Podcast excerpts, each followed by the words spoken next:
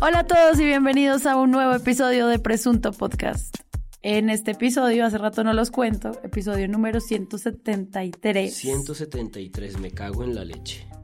Este episodio es el maravilloso episodio de cierre del año 2022 para Presunto Podcast.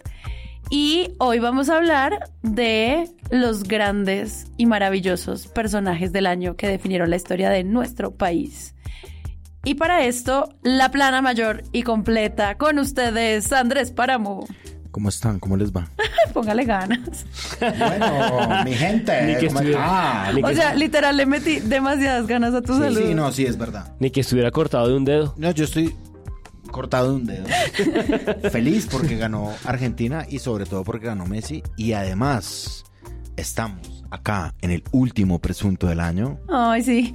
Eh, sé que escucharon hablar, fue Juan Álvarez. ¿Qué hubo, Juan? ¿Qué más? ¿Cómo le va? Buenas noches, muy contento de haber cenado en el barrio de nuevo, una vez más en esa carta nueva que eh, nuestro amigo Iván Ospina tiene. Qué gran restaurante, por favor visítenlo. Hay una carta nueva, hay dos platos presuntos. Buenas noches.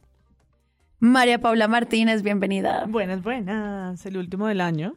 No nos veremos por unas semanas, pero volveremos en enero. Pero volveremos en enero. 174. Exacto, maravilloso. Con una nueva temporada, con nuevo año, con nueva, nueva actitud ante la vida.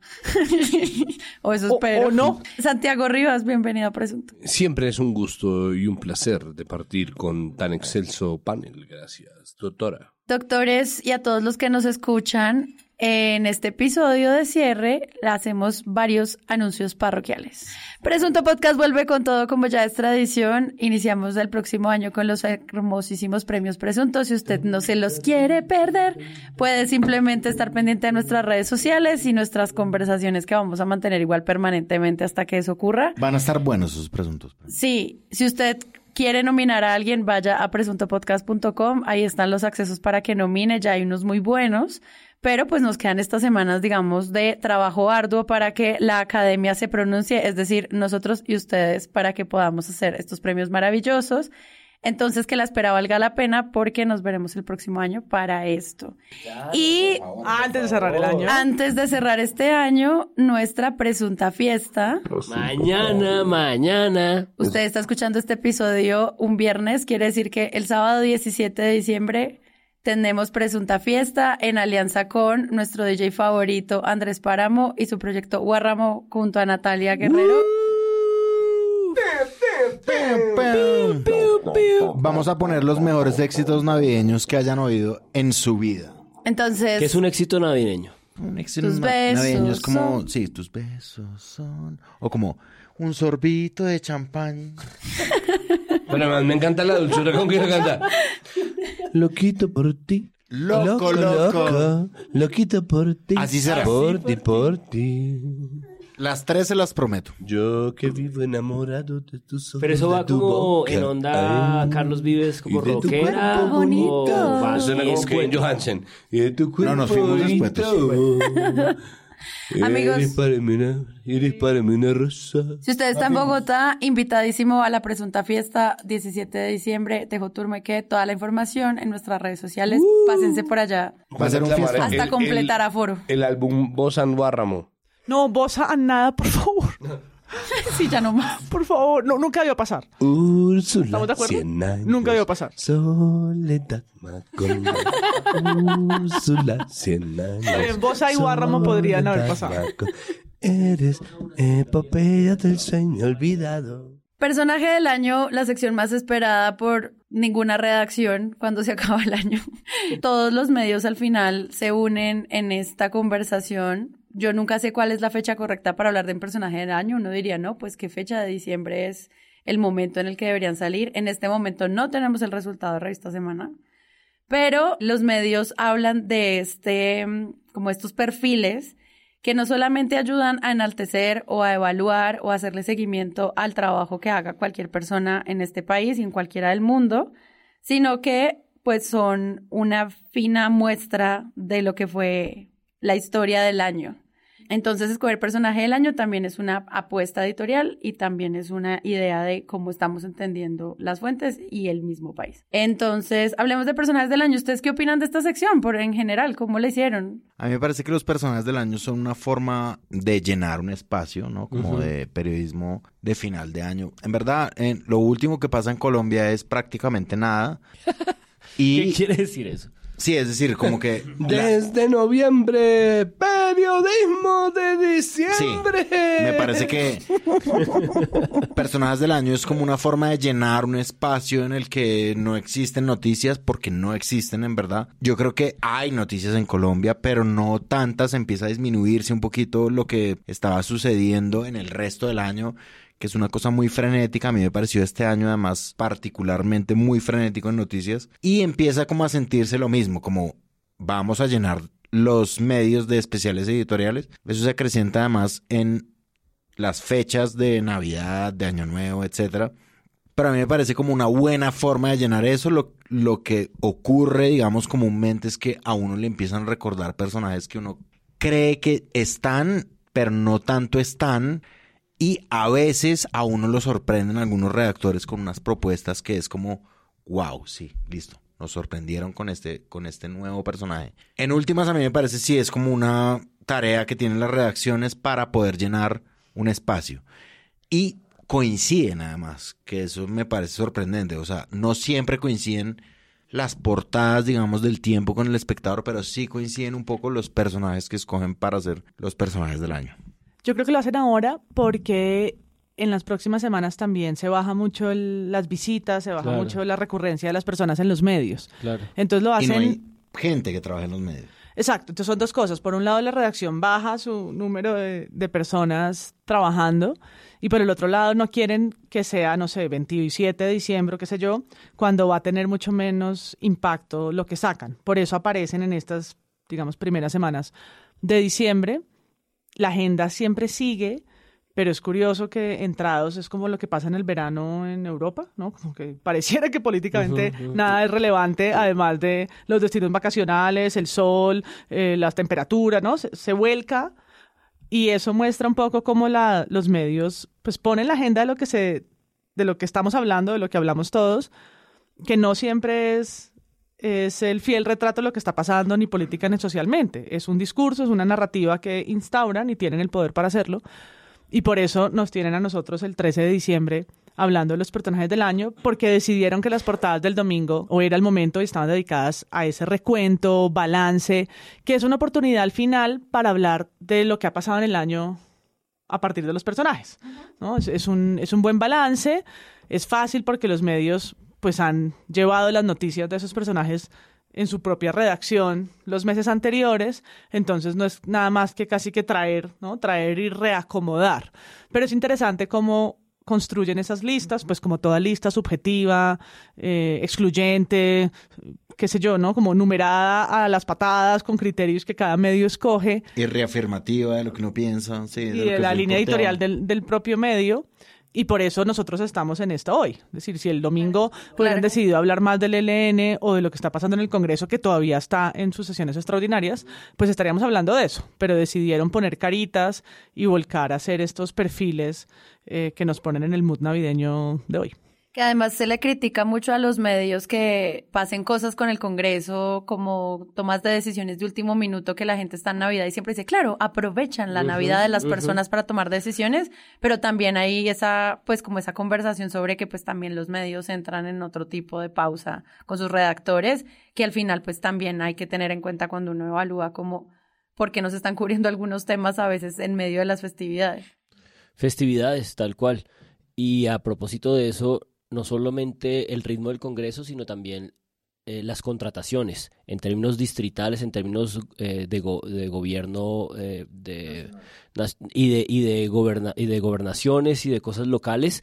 El fin de año sí es un lugar en el que mucha contratación se hace con el presupuesto que se está cerrando, con el cansancio, con la fatiga.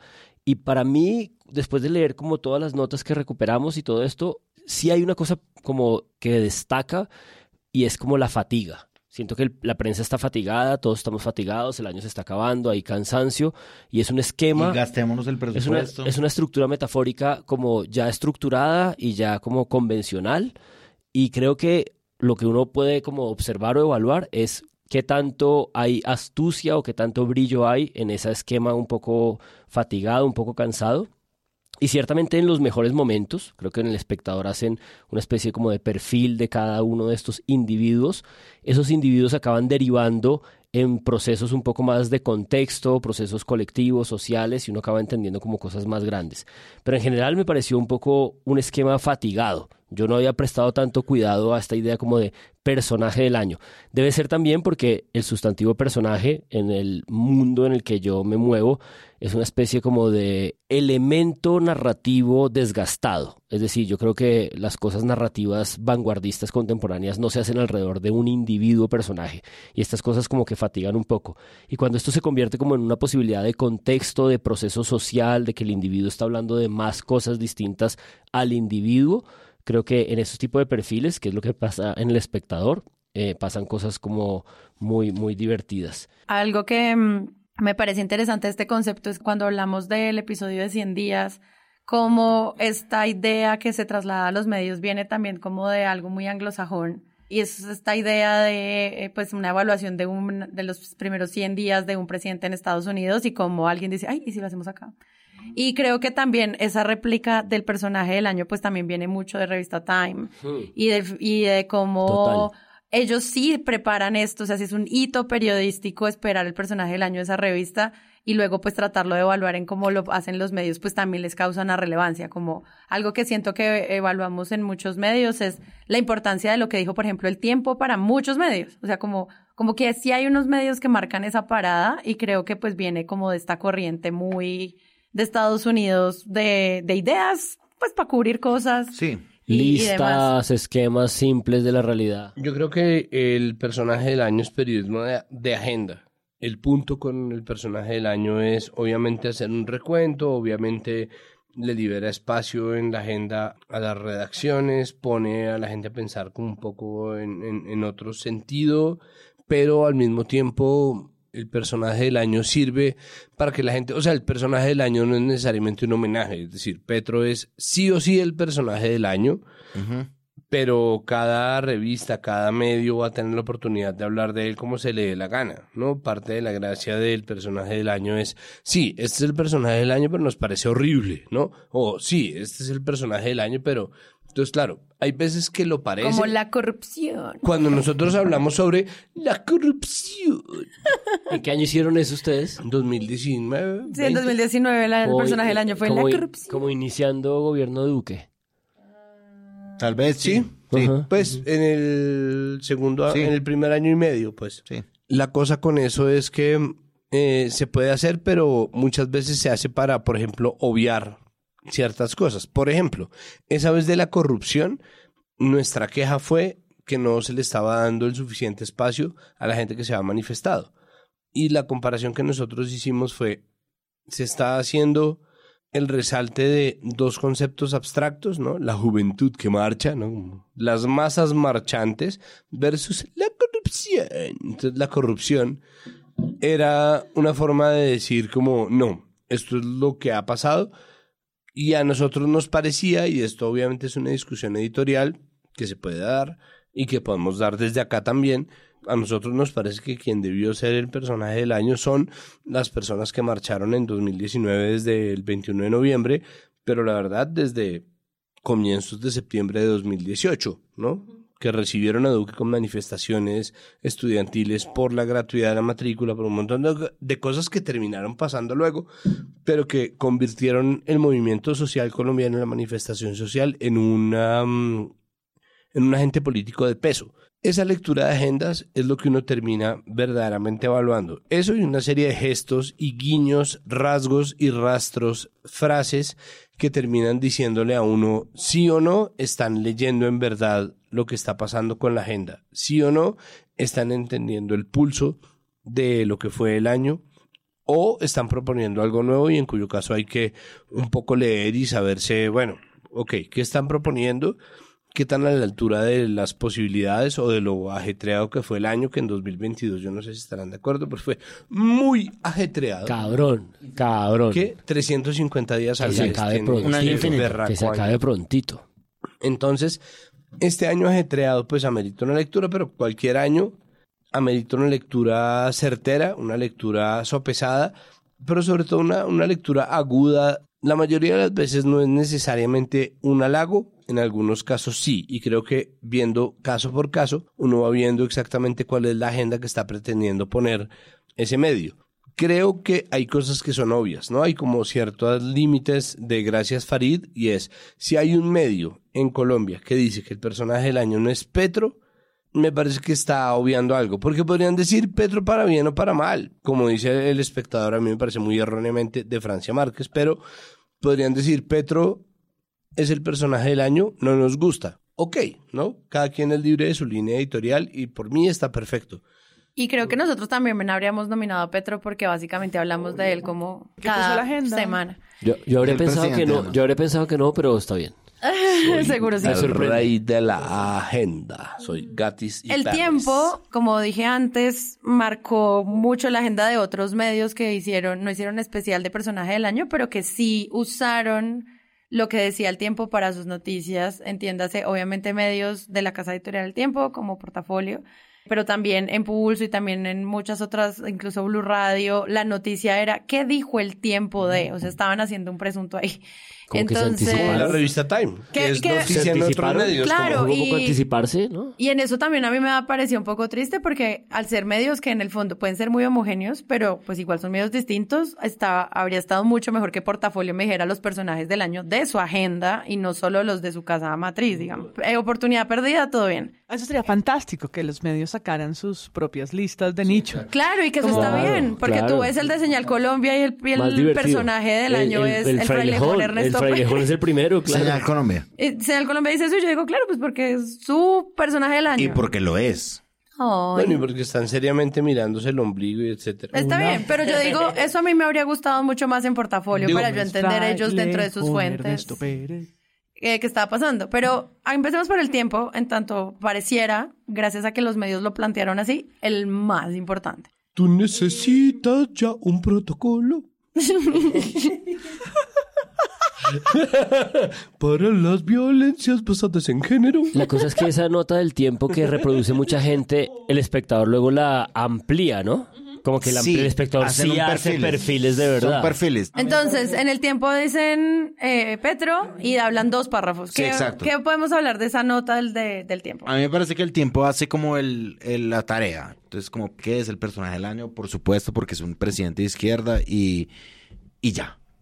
Y en verdad, es muy poquito lo que dicen de Petro. A mí estos especiales igual de fin de año no me gustan tanto, pero a mí el que más me impresionó fue el de Francia Márquez. Francia, dicen como, no, ella se ganó este premio del Financial Times como la de las personas más influyentes del mundo.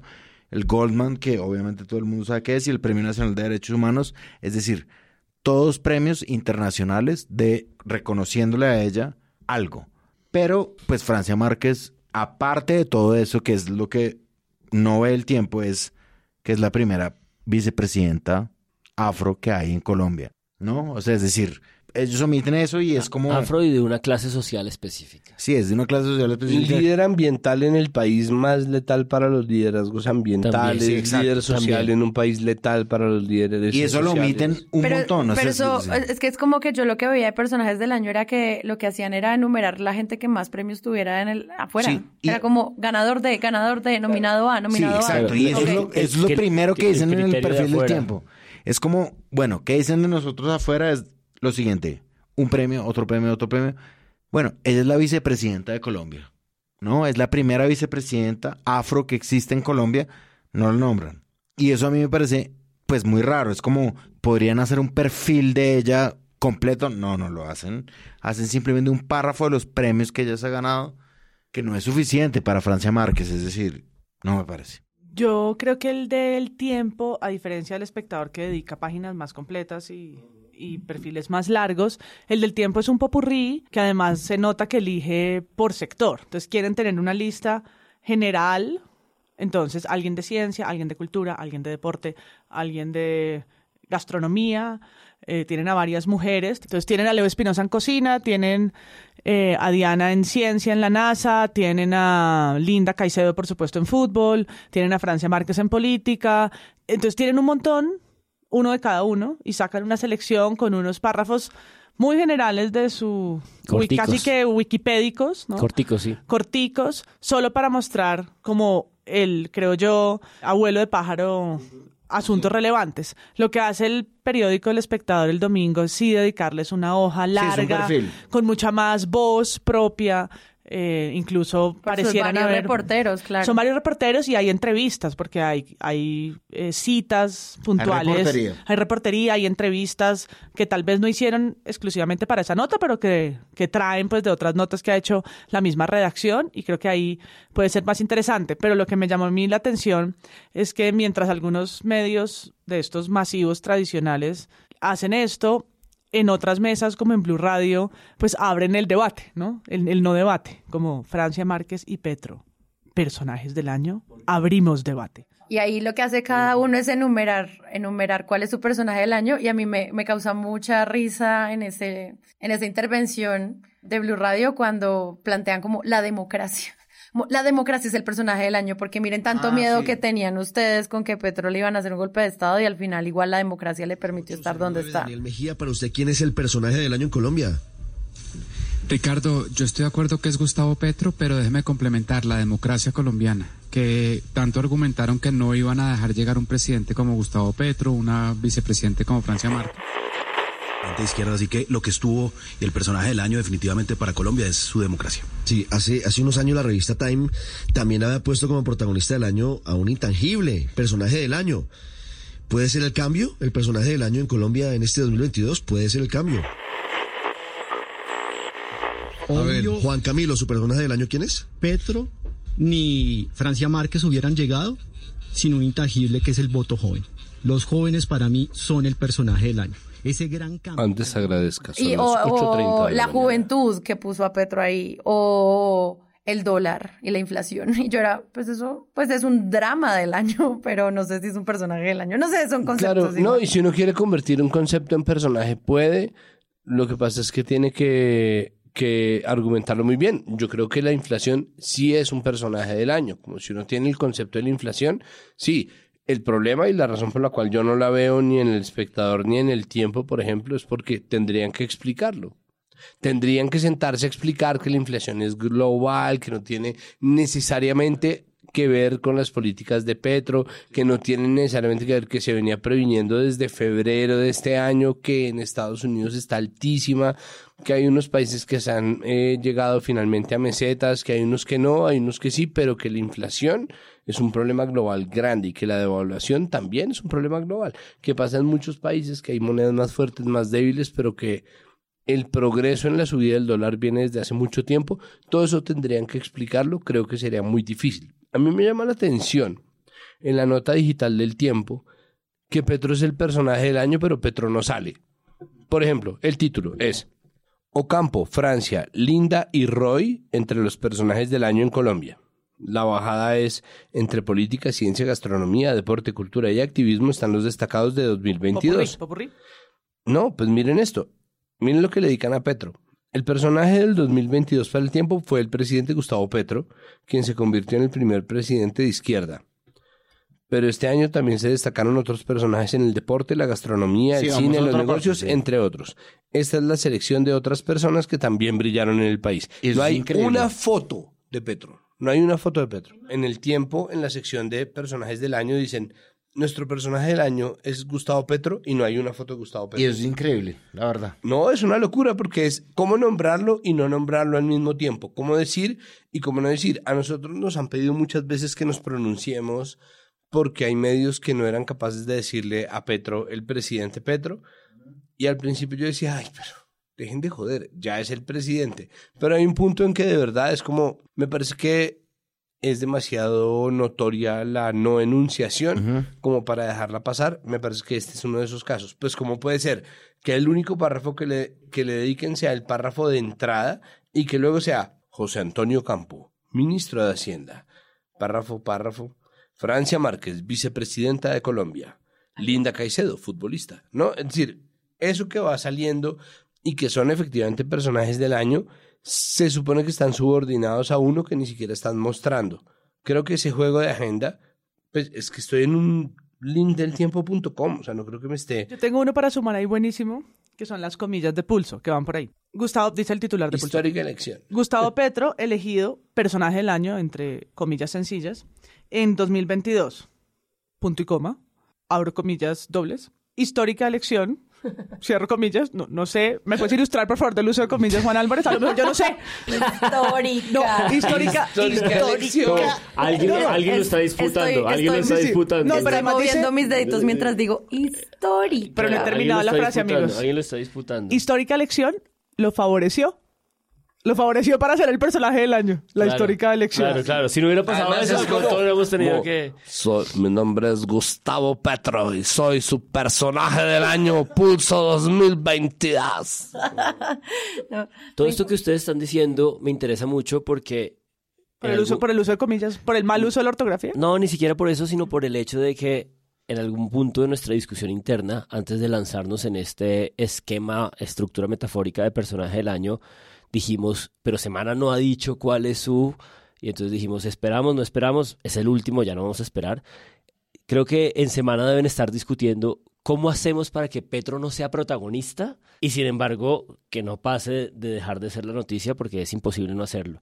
Y a propósito de eso, la periodista en El Espectador, que me parece la nota más completa porque al final de cuentas disgrega personaje por personaje y, y- y creo que ocu- acaba ocurriendo en El Espectador lo ideal de este tipo de esquema que es que pues uno repase lo que pasó en el año, uno se entere, se informe de cosas que no tenía ni idea. Yo, por ejemplo, no tenía ni idea de que había un joven Ronald García en MIT que tenía un laboratorio Nuclear, recién sí. fundado y que estaba en la física del primer mundo y se había ganado un premio, en fin. Y así como él, muchos otros personajes. Pero en esta nota que hace el espectador de Petro, a propósito y para cerrar esto, Laura Angélica Ospina, eh, que, que digo, supongo que son periodistas jóvenes del espectador, la verdad es que me disculpo porque no saber exactamente quién es ella y no, No, hay un trabajo de... eh, Laura Ospina es una periodista joven del espectador, pero que le ha hecho un seguimiento a Petro muy juicioso Ya, desde exacto. antes de campaña, Buenísimo. durante la campaña Buenísimo, y sobre la posición. Ella siempre ha hecho el seguimiento, o sea, si uno sigue las notas de Laura, buenísimo. sabes que le dieron esta tarea porque ella es Ha quien ha frente, hecho claro. el seguimiento directo de, de Gustavo Claro. Petro. Pero sí hay un, como es que es la periodista asignada, entonces ella sabe de qué habla o al menos ha hecho como los, los hitos del trabajo de Petro desde que él es presidente. Buenísimo. Buenísimo porque eso es lo que hace. Hace los aciertos, lista los desaciertos, hace esta idea de la retórica del- de los golpes de opinión, del contraste con el pragmatismo, de esta gente que está como en la agenda del cambio. O sea, creo que lo más placentero de entrar, de entregarse a leer esta idea del personaje del año es que desborde el personaje y se convierta en una causa mm, más amplia, más contextual aparte del personaje.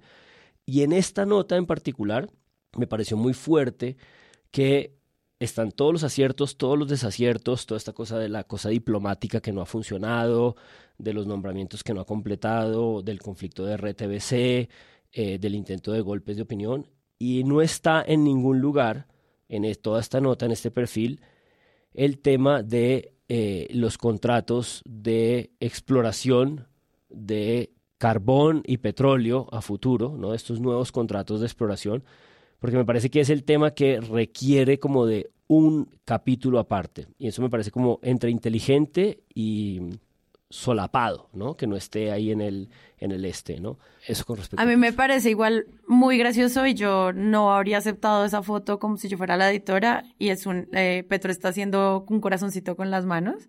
Como, de todas las fotos que tenías del presidente, coges el que está haciendo un corazoncito con las manos. ¿En serio? Pero bueno, pues al final, al menos habla de la posesión del discurso de la ONU, del ELN y Nicolás Maduro, de las alianzas con los liberales y los conservadores.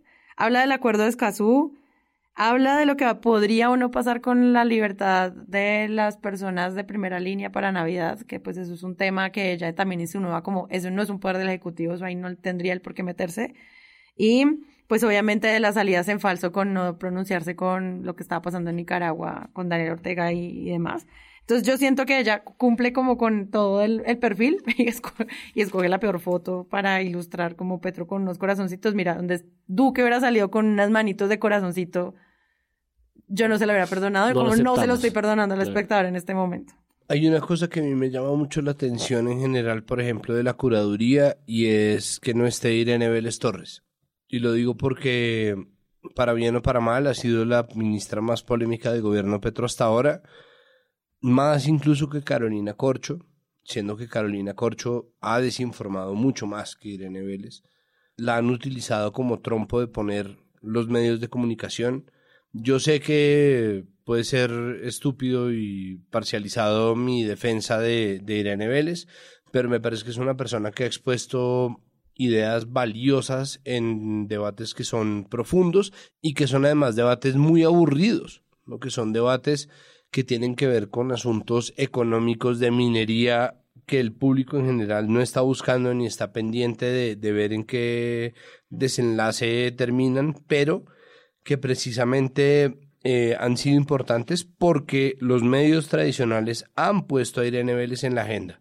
Creo que hemos visto pasar por las páginas de todos los medios a la ministra de Minas y que no la pongan como un personaje del año, para mí, para mí, en mi sesgo absoluto es prueba de que ellos lo que les importaba no era discutir ningún tipo de tema, sino tener un chivo expiatorio para darle palo en medio de un gabinete que suponía muchos retos de cubrimiento y aupados por una serie de cooptaciones gremiales y de nuevo esta es mi versión de las cosas, pero yo estoy seguro, al menos en mi cabeza, de que eran los gremios y el sector minero los que estaban aupando todo el matoneo al cual sometieron a Irene Vélez Torres durante estos cuatro meses y pico que lleva de gobierno Petro, solo para joder, solo para mover una agenda que buscaba mantener los privilegios del sector minero absolutamente quietos e intocables, mientras que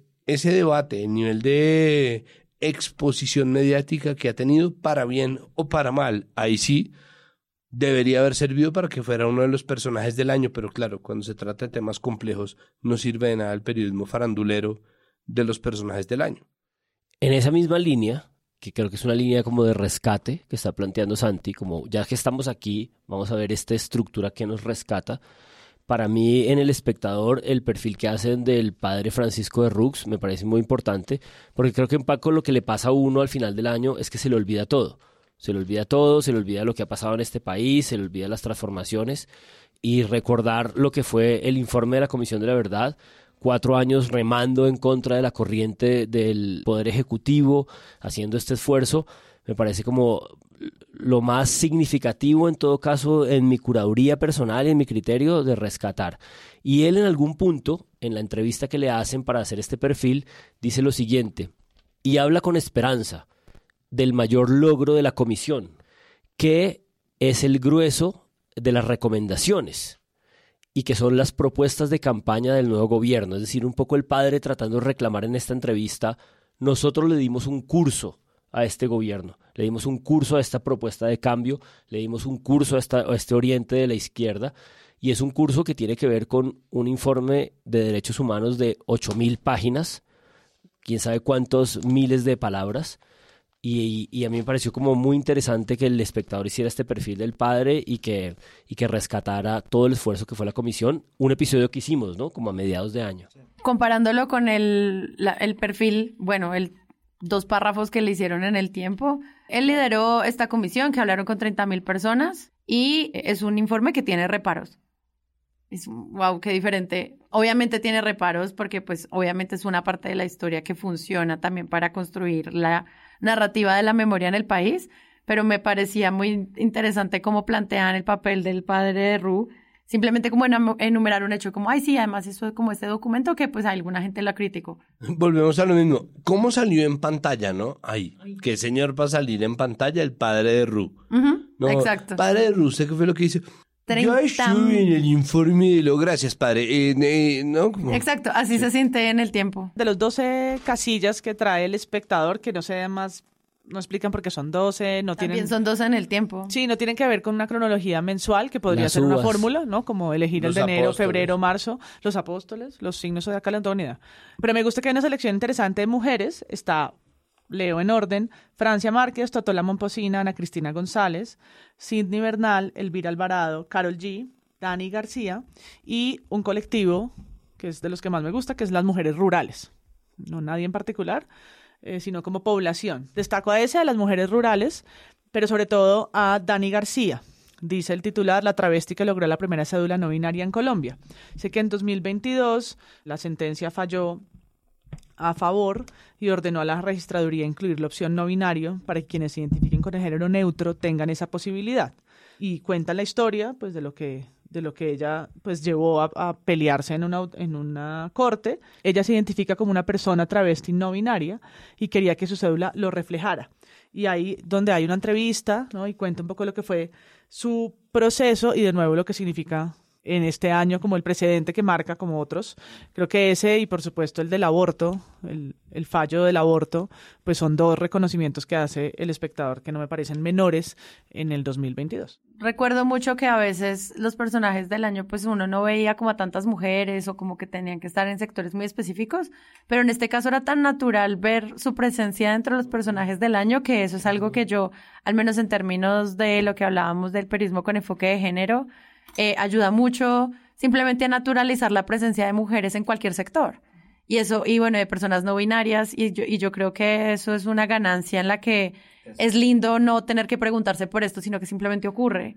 Como yo tengo que escuchar la historia de Ana Trujillo en la NASA, y no como simplemente porque es la primera mujer, sino, no, pues porque ella lleva haciendo este trabajo un montón, y obviamente tendría que estar entre los personajes del año, y sentirlo como algo natural, yo siento que es una gran ganancia del periodismo en, este, en los últimos años, ¿no? Y sobre todo que nos saquen una lista aparte, ¿no? Que Total. no creen como Sí, la lista de mujeres, Sí, la ¿no? lista de mujeres como la tarima rosa, como estas cosas que terminan Total. segmentando para excluir. Mujeres en tacones. Sí, como la, la lista rosa de las mujeres que sí fueron marca este año. Simplemente es una sola lista que trae reconocimiento y en el en los en la lucha de derechos humanos pues reconocen al padre de Ru y reconocen en ambos espectador y el tiempo a Ana Cristina González en la lucha de causa justa y también a las mujeres rurales, a Carol G y a la Fori, ¿no? En la misma lista. A mí, a mí en todo caso, lo- la abstracción mujeres rurales en la portada del espectador como una cosa colectiva que no es exactamente igual a todos los demás 11 ítems que son individuos, me jode un poco, pero bueno, es otra discusión.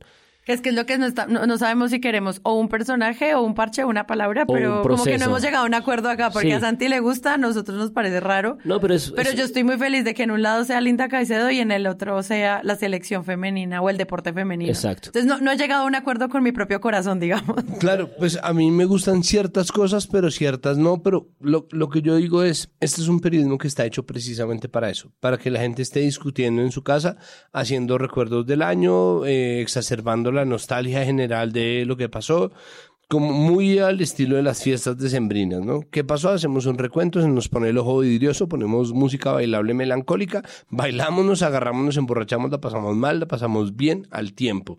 Y estamos conectados con lo que nosotros se supone que hacemos, que es depurar la agenda. Y me parece que la única labor verdaderamente interesante de ahí es depurar la gente, que lo único discutible es la parte de lo editoriales, que también curaste la agenda, que también miraste al país, que también eres capaz de describir el país que hubo. ¿Cuáles se le olvidaron a tu equipo de redacción y cuáles no se le olvidaron a tu equipo de redacción? Porque es como, yo estoy seguro que si la gente del espectador ve la lista del tiempo y dice, ah, hombre, debía haber puesto primero a, Ocampo que a Francia. O, ah, hombre, ¿por qué no puse de primero a Francia? O, ah, hombre, ¿por qué no puse de primero a tal vaina? O, ah, ¿cómo se nos olvidar tal vaina? Eso es puramente editorial. No, eso no tiene ningún tipo de repercusión y lo que pasa con los personajes del año es precisamente eso, es casi casi periodismo de entretenimiento, es casi casi un recuento farandulero de la realidad política que no en vano igual trae un poco un organigrama de cómo funcionó nuestro año en razón del algoritmo, porque fueron las noticias que más estuvieron ahí. A propósito de eso, y porque José Félix Laforí aparece en estas listas, que mí- es un personaje del año. Claro, a mí me interesaría destacar lo siguiente, creo, creo que está en el espíritu de lo que Sara dijo hace un momento, antes de la intervención de Santi, y es como me cuesta repartir esta serie de personajes, esta estructura metafórica, estas ideas, estas conquistas, me cuesta sacarlas de una gran narrativa subterránea que creo que no está dicha con absoluta claridad en ninguno de los medios. Estamos pendientes de Semana, creo que Semana está sufriendo para sacar su lista, probablemente Cambio la va a sacar también, eh, el colombiano en Medellín, La silla vacía tampoco. la silla vacía, Cualquiera exacto. que se precie ser un gran medio. va a Sí, van a, van a plegarse a esta estructura y bueno, nos divertirán, ya veremos, la gente lo leerá en la playa o en sus balnearios de No, río. en la silla no, porque los demás medios ya, los periódicos se van a acabar. Ya, ya veremos, ya veremos. Pero hay una cosa que me interesa mucho que creo que no está explícita y dicha, y es que este enumeración, 11, 12, 13 personas, tener que meter a la forí, hay un poco de cuña.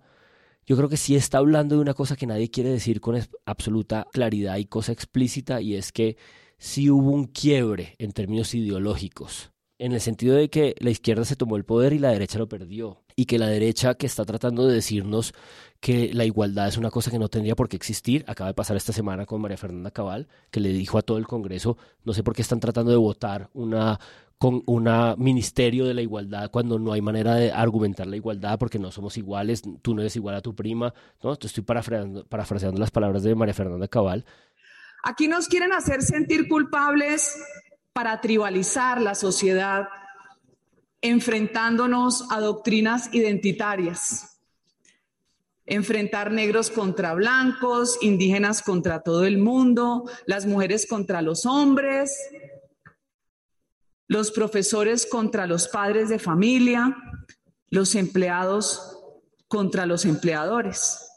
Yo no me voy a sentir menos por ser mujer ni por tener el color de piel que tengo. No soy culpable por eso. Ni por ser heterosexual, ni mucho menos. Y se, y se eh, empieza a constituir un Ministerio de la Igualdad que en Caracol Radio esta mañana los periodistas de Gustavo Gómez dice, bueno, pero es un poco como la onda contemporánea, está pasando en España, está pasando e incluso en los países de derecha. Lo que quiero decir es que creo que sí llegó por fin a Colombia la diversificación del monopolio del relato del orden público, es decir, la derecha que siempre había defendido este gran relato del orden público lo perdió, se le desapareció, se le desfumó y creo que lo que muestra esta cantidad de personajes de centro, institucionales, santistas, de izquierda, de, de- de diversidades muy variadas, pero no de derecha, excepto por la Forí o por un par de personajes más. En el tiempo destacan a Gilinski, en el tiempo destacan a Gilinski Y a Rodolfo Hernández. y a Rodolfo Hernández, que es con nuestro, nuestro antihéroe, como el malware. El malware, no hemos hablado del antipersonaje del malware del, del tiempo. Eh, creo que sí, creo que sí están ahí tratando de decir una cosa que nadie dice con claridad, y es que sí hubo un quiebre ideológico en la agenda pública de este país. La derecha perdió el poder, la izquierda lo tomó, y todo el mundo estaba esperando que fallaran, se equivocaran, las cosas salieran mal, y sin embargo, a través de estos personajes que también están destacados ahí, Alfonso Prada, Roy Barreras, un Congreso que está ahí en negociaciones, centristas, santistas, lo que ustedes quieran, ha conseguido un cierto equilibrio institucional y la tragedia que incluso aquí discutimos, porque aquí discutimos sobre si los militares iban a tomar el poder, si se iban a, romper las cosas, no ocurrió y creo que es como un curso que está reflejado en esos personajes del año. Es muy interesante que se plantea Rodolfo Hernández como personaje del año porque pues obviamente participar en unas elecciones presidenciales al nivel que él participó, pues uno diría pues esto es una medalla para eh, catalogarse dentro de los personajes del año. Y lo que hace en el tiempo, al menos de plantearlo siquiera, es pensar de nuevo en los vacíos que hemos dicho muchísimas veces en muchos episodios sobre cuál es la construcción de la oposición que nosotros evaluamos desde los medios de comunicación. Cu- Cuando uno ve la portada del espectador, no sé si les pasó, uno de una ve como, ¿y dónde está la derecha acá? A eso me refería. Y yo hice exacto. como, ¿qué- ¿y dónde está? Y ustedes todos me dijeron, José Félix. Y yo, ah, wow, en una esquinita. O sea, se sentía como ese, ese recambio y esa nueva narrativa, pues en el tiempo lo que hacen es decir, no, pero pues sí hay. Solo que renunció al, al Congreso. Rodolfo Hernández renunció. Entonces, como que eso siento que lo, lo plantearon desde esos niveles y me pareció muy interesante, pues que se pudiera evaluar desde allí.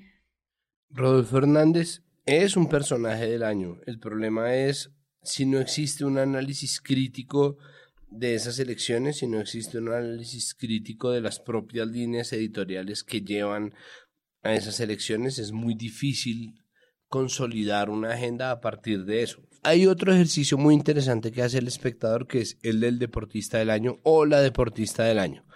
Este año se lo ganó Sara López, que es una arquera que logró una cantidad de récords gigantesco y ellos, por ejemplo, se dieron la pela de no poner a quien había sido mucho más visible en términos de la opinión pública, que era Linda Caicedo, excelente jugadora de fútbol, jugadora de fútbol de la selección sub-17, jugadora del Cali, subcampeona mundial, subcampeona de América, pero jugadora juvenil sub-20 más importante del mundo según el Instituto Internacional de Estadística. Es decir, una tromba. Es decir, es un super personaje, pero el espectador lee y ve a Sara López y dice, marica, esta señora se ganó en su disciplina, que es mucho menos mentada, que es mucho menos visible, una cantidad de premios gigantesca, y ahí hay algo importante que contar. Creo que esa es la única forma de hacer un buen ejercicio que se extrapole a la elección de personajes del año. Pero la elección de personajes del año ni siquiera es tan difícil. No toca rastrear disciplinas verdaderamente complicadas. Los personajes del año están ahí. ¿no? Eso es un tema que está pulpito ahí, que siempre es caliente, que siempre es gente que está tocando en la agenda, que muy difícilmente va a haber aparecido una sola vez. ¿no? Incluso Rodolfo Hernández habiéndose ido del Congreso para buscar lo que se supone va a ser su elección como gobernador de Santander termina mm, apareciendo en la lista porque es ineludible. Entonces los personajes del año, pues bueno, serán siempre y no dejarán de ser los personajes del año. Lo que hay que mirar es cómo se tratan, cómo se habla de ellos, cómo se los retrata, cómo se los cuenta y sobre todo cómo las agendas y las narrativas, perdón, la repetición eterna, son las que terminan determinando qué idea tenemos nosotros de esos personajes que marcaron nuestra vida nacional. Sí, con cosas tan, digamos que uno pensaría que son pequeñas en relación al, no sé, la presidencia de un país, como por ejemplo la historia de, lo que pasó en 2022 con nuestro cine. Tienes por un lado en el tiempo a Laura Mora, que es pues la directora de Los Reyes del Mundo, esta película maravillosa que incluso se habla de que podría estar nominada a Mejor Película Extranjera en los Oscar. Y eso uno dice, wow, uno, de nuevo lo que hablamos de las mujeres, que nota una directora en esta, en esta conversación, que para quienes no se hayan visto nunca esa película, que la pongan allá de personaje del año, es también un llamado a la agenda, como paren bolas, esto está pasando, lo mismo que estaba pasando con esta deportista que dijo Santiago. Y luego en otros medios hablan de el trabajo de Andrés Ramírez, que es el director de La Jauría, que también es una película increíble que eh, pues se ganó premios en Cannes. Entonces también eso, incluso dentro de un sector como la cultura, también plantea una línea editorial y una apuesta como de una conversación sobre lo que está pasando. No, ninguno dice Laura y Andrés, sino ambos directores con sus apuestas de sus películas. Entonces, tanto desde la cultura como desde los deportes, que era lo que yo decía. Por un lado pueden decir Linda Caicedo y en el otro medio dicen fútbol femenino.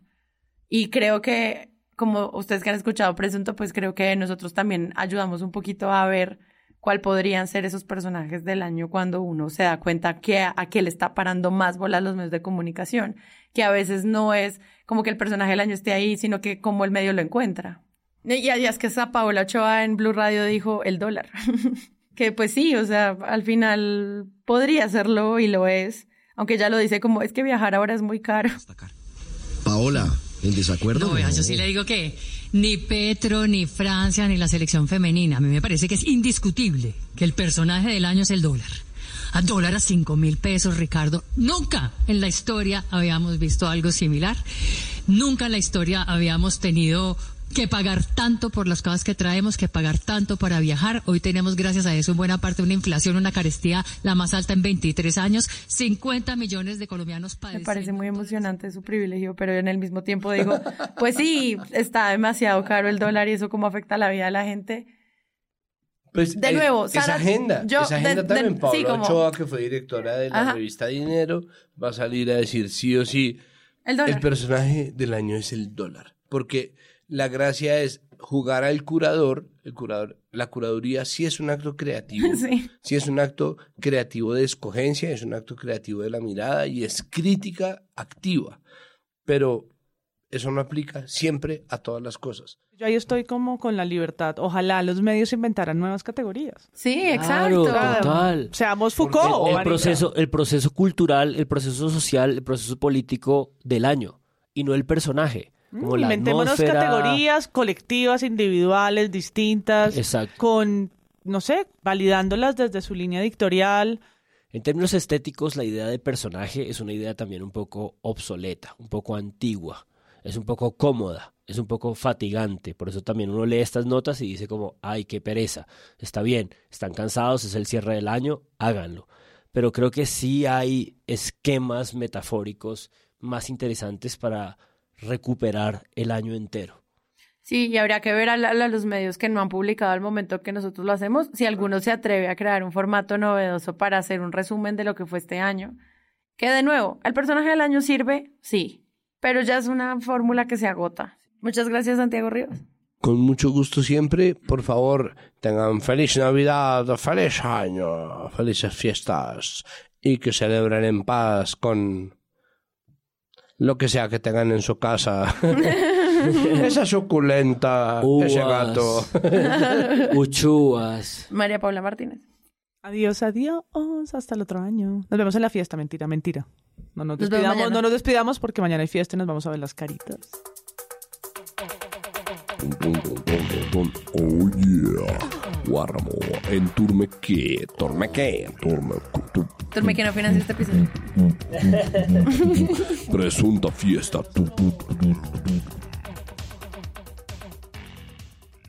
Andrés Páramo, muchas gracias por venir hoy. Nos vemos el otro año. Y Juan Álvarez. No, bueno, yo me tengo que despedir un poquito más larguito que todos ustedes porque soy nuevo y les quiero dar muchas que gracias como- con cariño porque me vine aquí en marzo y la he pasado eh, es maravilla, he aprendido muchísimo, me he infiltrado en el periodismo por razones que les confesaremos el próximo año. Gracias Santi, gracias MP, gracias Páramo, gracias Ari por recibirme aquí. He puesto mi corazón, he sido como un volante de marca, pero estoy muy muy agradecido. Y en estas notas de personajes, este personaje Ronald García, esta especie como de joven que se ha ganado todos los premios de la física y que tiene un laboratorio inventado en MIT, en el espectador hacen un perfil de él muy muy largo, muy detallado, es muy bello eh, para que lo lean. Ese perfil lo escribe además Sergio Silva, que también vino este año al podcast. Eh, Invitado, claro. Saludo especial a todas los periodistas que eh, quisieron pasar este año por Presunto Podcast y que nos ayudaron a entender mejor la realidad del país. Fue una temporada 2022 muy gratificante también para la producción de este show. Quiero agradecerles a todos los periodistas que mm, en el fondo quieren estar acá y nos ayudan a, a- a entender y a conversar y a crear como mejores discursos sobre lo que es hacer mejor periodismo y tener más y mejores medios. Eh, yo soy Sara y nos vemos el próximo año en nuestros premios Presunto. A ustedes gracias, a los donantes, a todos los que nos apoyan, los que nos siguen, los que nos recomiendan. Amor profundo. Hasta la próxima.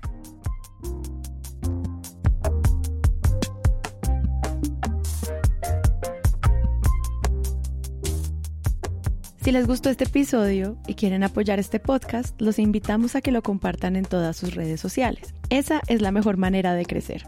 Presunto Podcast es producido por Sara Trejos con el análisis de Santiago Rivas, María Paula Martínez, Juan Álvarez y Andrés Páramo. La postproducción la hacemos Rodrigo Rodríguez del Oro Podcast y yo. Nuestra asistente de producción es Paula Villán de Sillón Studios. Les invitamos que visiten presuntopodcast.com donde pueden ser donantes y parte de la membresía de Presunto. Con su ayuda podremos financiar este proyecto y diseñar mejoras para ser sostenibles y salir cada semana.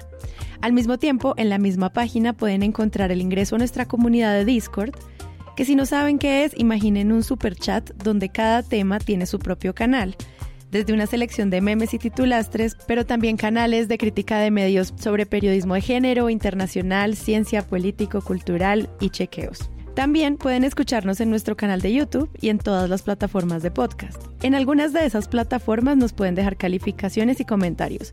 Eso siempre ayuda a que otras personas nos encuentren. Presunto Podcast es producido en Sillón Estudios, una red de podcast independiente donde pueden encontrar otros podcasts. Gracias a ustedes por escuchar.